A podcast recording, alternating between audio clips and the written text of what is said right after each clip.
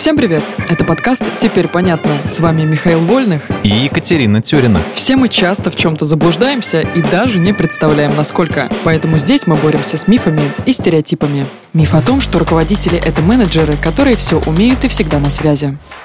Так, ну, судя по названию этого выпуска, руководитель и менеджер — это не одно и то же. Все так. Многие ставят знак равно между этими понятиями, хотя это неверно. Это миф, который почему-то люди часто принимают за правду. Так в чем разница? Различий достаточно. Менеджер поддерживает устоявшийся порядок. Руководитель вносит перемены. Менеджер контролирует риски или избегает их. Руководитель готов рискнуть. Менеджер работает над краткосрочными целями. Руководитель сосредоточен на общей ситуации. Но разве руководитель не должен быть и менеджером, и стратегом в одном флаконе? Мне всегда казалось, что шеф в экстренной ситуации даже может подхватить работу каждого из своих подчиненных. Такой человек-оркестр.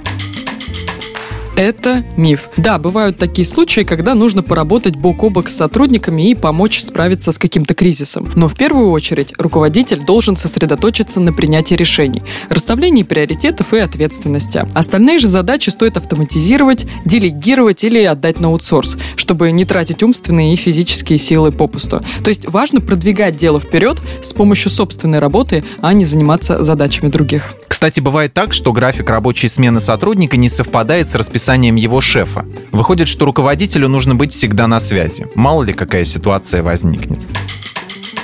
И в очередной раз это миф.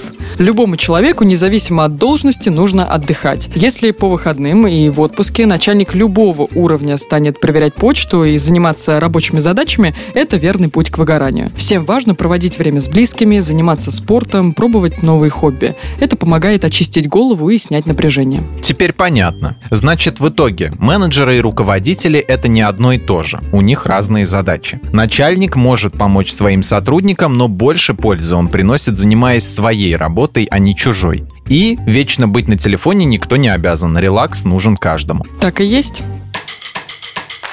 В этом выпуске мы использовали материал Елены Евстафьевой и благодарим автора за классное разоблачение популярных мифов. Полная версия текста на сайте Лайфхакера. Подписывайтесь на подкаст «Теперь понятно», ставьте ему лайки и звездочки. Новая порция разоблачений уже на подходе.